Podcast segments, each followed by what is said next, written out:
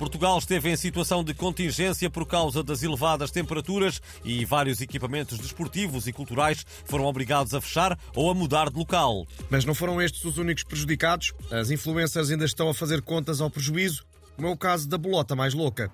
É assim, por causa do estado de contingência, eu fui proibida de incendiar a internet com as minhas fotos em biquíni durante mais de uma semana. Foram dias em que eu não pude mostrar as marcas que me patrocinam, como a Maria Beta Swimwear, os perfumes da Aninha ou as bolachas integrais da Maria Gordalhufa. É assim, quem é que me compensa isto agora? Hã? O governo? Eu não tenho culpa de ser podre de boa. A única maneira de publicar fotos minhas sem incendiar as redes sociais é se estiver de burca, ok?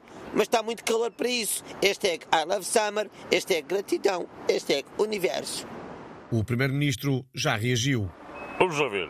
O Governo não prolongou a situação de contingência, mas estamos em estado de alerta. Isto quer dizer que eh, continua a ser proibido incendiar as redes, as redes sociais e partilhar aquele videoclipe com a Maria Leal vestida de odalisca na costa da Caparica a fingir que está no deserto do Dubai. É demasiado sensual e quente e ainda não estamos em condições de arriscar. Vamos a ver. Todos os cuidados são poucos. E por falar em redes sociais, foram lançados 31 novos emojis, incluindo uma mão a fazer sinal para parar, um alce, uma asa ou ervilhas. O Portugalex foi para a rua saber o que pensam os portugueses da nova coleção e que emojis acham que continuam a faltar.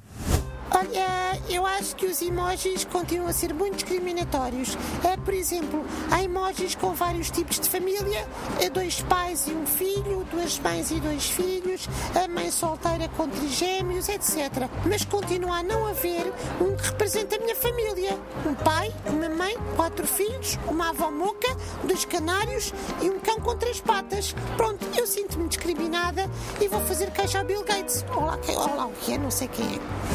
Ora viva, sou Janilhaz e acho que já estava na altura de fazer um emoji com a minha cara. Em vez daquele todo vermelho a dizer um palavrão, podiam-me pôr a mim a mandar tudo para onde mandei a guerra. Isso é que era bonito. Bom, eu só peço a castração química das pessoas que usam aquele emoji uh, do bracinho a fazer músculo. Dá-me uns nervos que não sei explicar. Vejam lá isso, por favor. Sim, malta, eu sou Joana Amaral Dias e acho uh, um escândalo que continua a existir aquele emoji uh, com a máscara cirúrgica. Nem o Batman devia continuar a usar máscara, quanto mais o emoji amarelo.